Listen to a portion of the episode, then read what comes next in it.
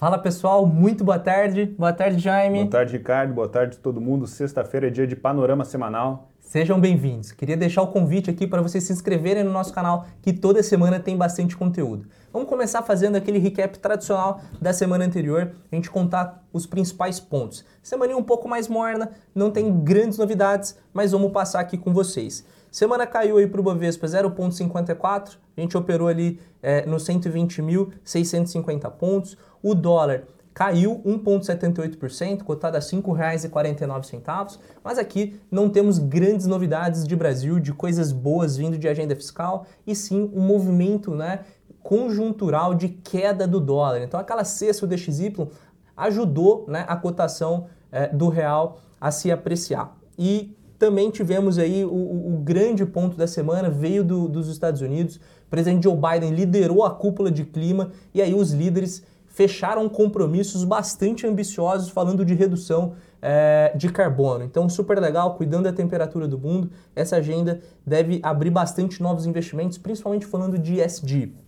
E também teve o principal ponto aqui da semana que trouxe bastante volatilidade aos mercados, que foi a proposta do presidente Joe Biden de taxar o aumento de ganho de capital lá nos Estados Unidos. Isso atingiria mais ou menos 0,4% da população americana, que ajudaria a financiar o pacote de infraestrutura por lá e o déficit americano. Pessoal, trazendo um pouquinho para o Brasil, acho que o grande lance da semana foi justamente ontem, uma na quarta-feira à noite, o prazo limite para o Bolsonaro sancionar a LDO, né? Então o orçamento de 2021 agora está preto no branco, está sancionado. É um orçamento que, obviamente, destrava o nó que existe entre Paulo Guedes, Bolsonaro e Congresso, mas ao mesmo tempo não atende 100% às expectativas da classe econômica, tá? Criptomoedas também foram manchetes, né? Então lembre-se que teve desde o final de semana passado todo aquele murmurinho em cima do Dogecoin, bastante especulação, né? E depois de todo esse rally, ao longo da semana as criptos começaram a realizar, especialmente ontem após o anúncio lá do Joe Biden de taxação sobre ganho de capital, né? Então isso passa um recado para quem está se aventurando no mercado, né? É um mercado no... também que você precisa estudar e você também tá, precisa estar tá preparado para volatilidade e pensando no longo prazo. Por fim, índice IBCBR, né? Então o IBC é uma prévia do PIB, saiu a leitura de fevereiro surpreendendo né, eh, a, a, todos, mas ao mesmo tempo a gente já espera um março e abril muito ruim, dado o nível de restrição social que a gente encontra na maioria das capitais brasileiras. Ricardo vai dar um zoom grande agora no que foi esse IBC. Pô, acho que o principal ponto também aí da, da do, do, Bolsonaro ajudou bastante na articulação política, né? Existia uma preocupação muito grande de como ficaria o relacionamento entre legislativo e executivo.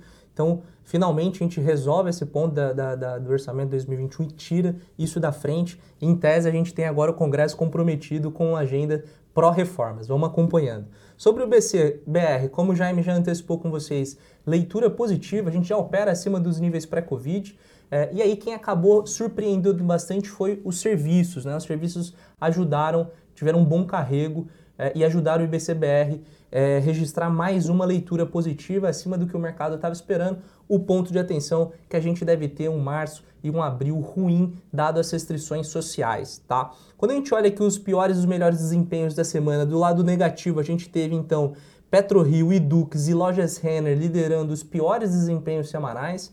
E do lado positivo, a gente tem dois players ali do setor de proteínas puxando bastante é, as suas ações. Então, gente JBS subindo quase 5, Gol também 5,2% e Marfrig 5,3%. A gente soltou para vocês em alguns morning calls explicando por que, que Minerva não acompanhou essa cotação, assim como Marfrig e JBS, mas de forma bastante resumida, o que está ajudando a cotação do setor de proteína é o bom momento do ciclo de gado nos Estados Unidos, combinado com o aumento forte da demanda por lá. E para quem acompanha aí o Hub, né, principalmente o turma do Hub Pro, uma hora a gente sabia que esses frigos expostos ao mercado internacional iam andar, né? Então com não é novidade para ninguém inclusive a nossa posição alinhada com essa estratégia, com essa leitura. Perfeito. Outra duas coisas importantes para a gente falar aqui com vocês, falando dos Estados Unidos, a gente tem uma leitura do pedido de seguro-desemprego bastante forte e, novamente, melhor do que o mercado estava esperando.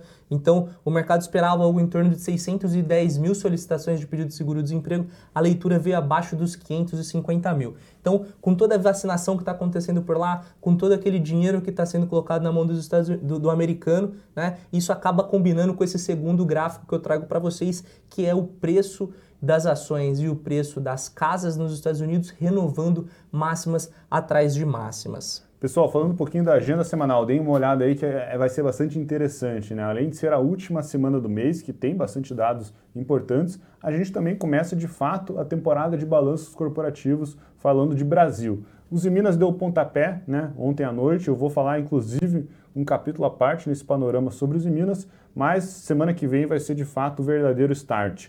O que é legal, né? Porra, vai ser Vale já no começo da semana. Vale, a gente sabe, a, empresa que mais pesa no Ibovespa deve vir com um balanço forte, né? Tem gente que acha que pode ter um pouco de expectativa frustrada, dado níveis de produção, etc. Mas a gente confia sim, acredita que vai vir forte, do mesmo jeito que a gente viu, por exemplo, os Minas reportando. E além disso, a gente tem uma série de outras empresas bastante interessantes, como por exemplo Cielo, Movida, CSN e por aí vai. Então, Fica com esse slide guardado aí para vocês, porque vai ter bastante novidade falando de balanços, tá? Não temos leituras de PMI, última semana do, do, do, mês a gente não fala de PMI, e no internacional, né, acho que o, grande lance aqui é a variação do PIB norte-americano e aquela, e aquela tradicional quinta-feira com os dados de emprego por lá. Vamos ter reunião de OPEP, vamos ter é, coletiva do Fed, então de fato vai ser uma semana bem agitada. E no doméstico a gente gosta também da última semana porque a gente tem a leitura dos primeiros 15 dias do mês do IPCA, como tradição, e a gente também tem leituras de emprego, tanto PNAD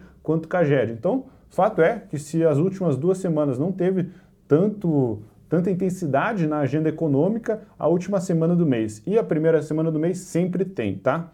Pessoal, vamos dar uma olhadinha na análise técnica, né? Como todo mundo gosta.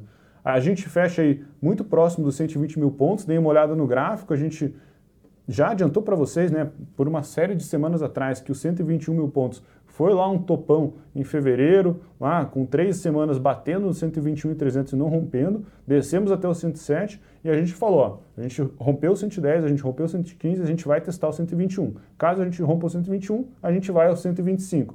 O 121 segue sendo a barreira, mas ao mesmo tempo, pessoal, a, a, tendência altista do gráfico aí de curto e médio prazo não muda, as médias seguem apontadas para cima, essa realização aí de 500 pontos, de 1.000 pontos na, na semana é, é, é, muito tranquila, tá? Então, seguimos aí, prestes a confirmar esse pivô de alta para buscar o alvo dos 125 mil pontos, e aí a gente tem a proteção do 121, a gente tem a proteção do 118, Acreditamos que num cenário conservador, sim, a gente deve talvez lateralizar, e num cenário otimista, a gente pode buscar os 125 mil pontos já na semana que vem. Beleza? Pessoal, estratégia do Hub. E agora a gente vai conversar um pouquinho, depois o Ricardo dá uma pontuada. Deem uma olhada no slide que a gente procura sempre transmitir né, o que a gente enxergou nessa semana e o que pode vir a acontecer em um único slide. Semana de correção natural ou o urso acordou, né? Acho que isso aí é muito mais voltado talvez para o movimento de quinta-feira. Quinta-feira a gente teve um movimento intenso na S&P 500.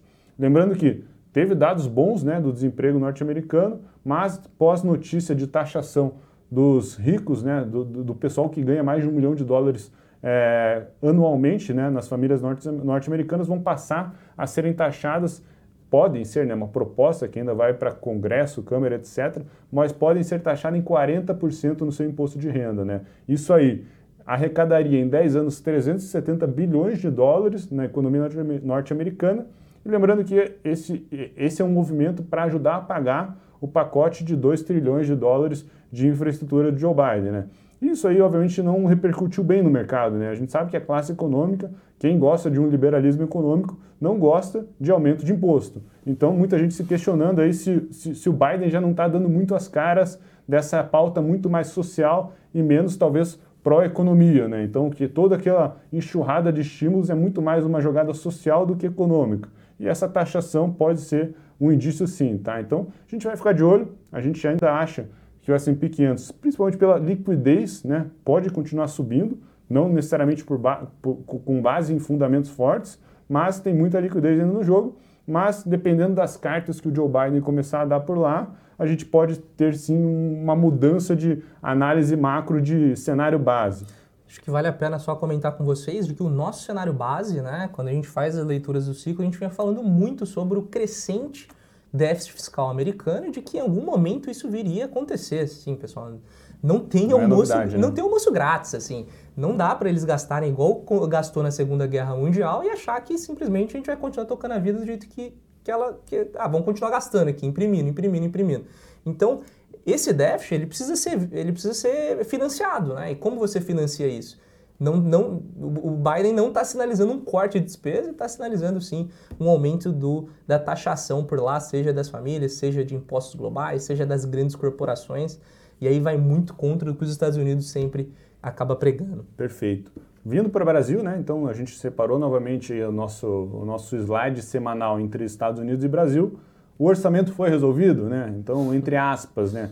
Qual o grande lance? O teto de gastos vai ser respeitado, né? A princípio. O orçamento atende, a não ser que a gente estoure em mais de 120, 140 bilhões o, o déficit fiscal, mas a princípio o orçamento atende, mas teve uma vírgula, né, um porém, que a gente deixa uma boa dose de criatividade por lá. A gente deixa 125 bilhões de gastos fora do teto na linha do que já vinha, já vinha, já, já vinha sendo anunciado, né? Despesas é, para combate de Covid, etc. Né? Daí vira um emaranhado de muita coisa que acaba ficando de fora dessa contagem e a gente sabe que no fim das contas, né?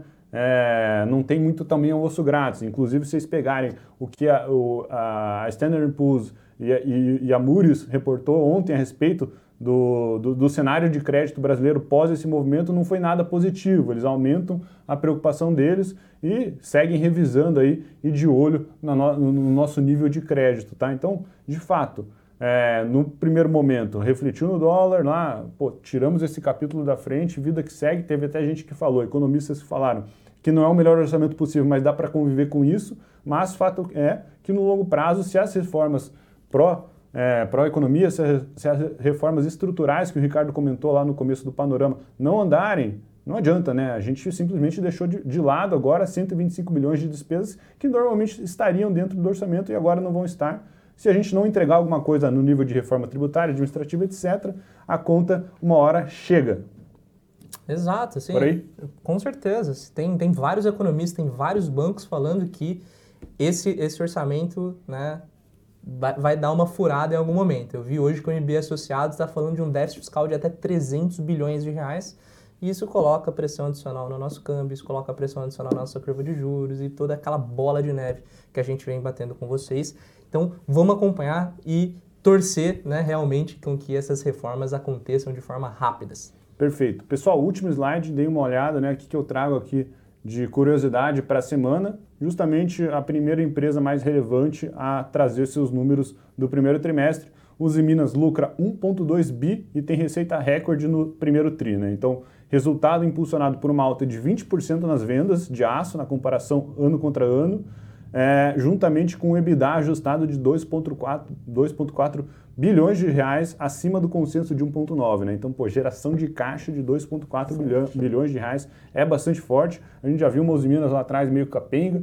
Mesmo exemplo, por exemplo, a CSN, lá atrás a gente viu uma CSN capenga, mesmo exemplo lá atrás a gente viu uma Gerdau capenga, e agora, de fato, as siderúrgicas mineradoras aí entregando excelentes resultados, tem sim um, um, um, viés de gestão interessante de todas por trás, mas ao mesmo tempo mostra aí que commodities seguem muito forte e o Brasil aí aproveitando um pouco esse ritmo com uma produção intensa e uma cotação do minério bastante elevada. Né? Reparem nos três gráficos que eu trago, né? receita, é, EBITDA e vendas né? e volume. Então, pô, são três gráficos exponenciais, bastante interessante o movimento e deixa aquele gostinho para a gente acompanhar a Vale essa semana, para acompanhar a CSN essa semana e depois acompanhar a Gerdau. Tem grandes novidades, né? O volume versus o preço. As duas variáveis subiram muito, então resultado bombástico aí de Uzi Minas. Teve a galera do Hub Pro aí que pegou umas, umas opções aí para tentar surfar os resultados desse trimestre. Pessoal, é isso. Não deixem de se inscrever no nosso canal e até a próxima. Forte abraço. Um abraço.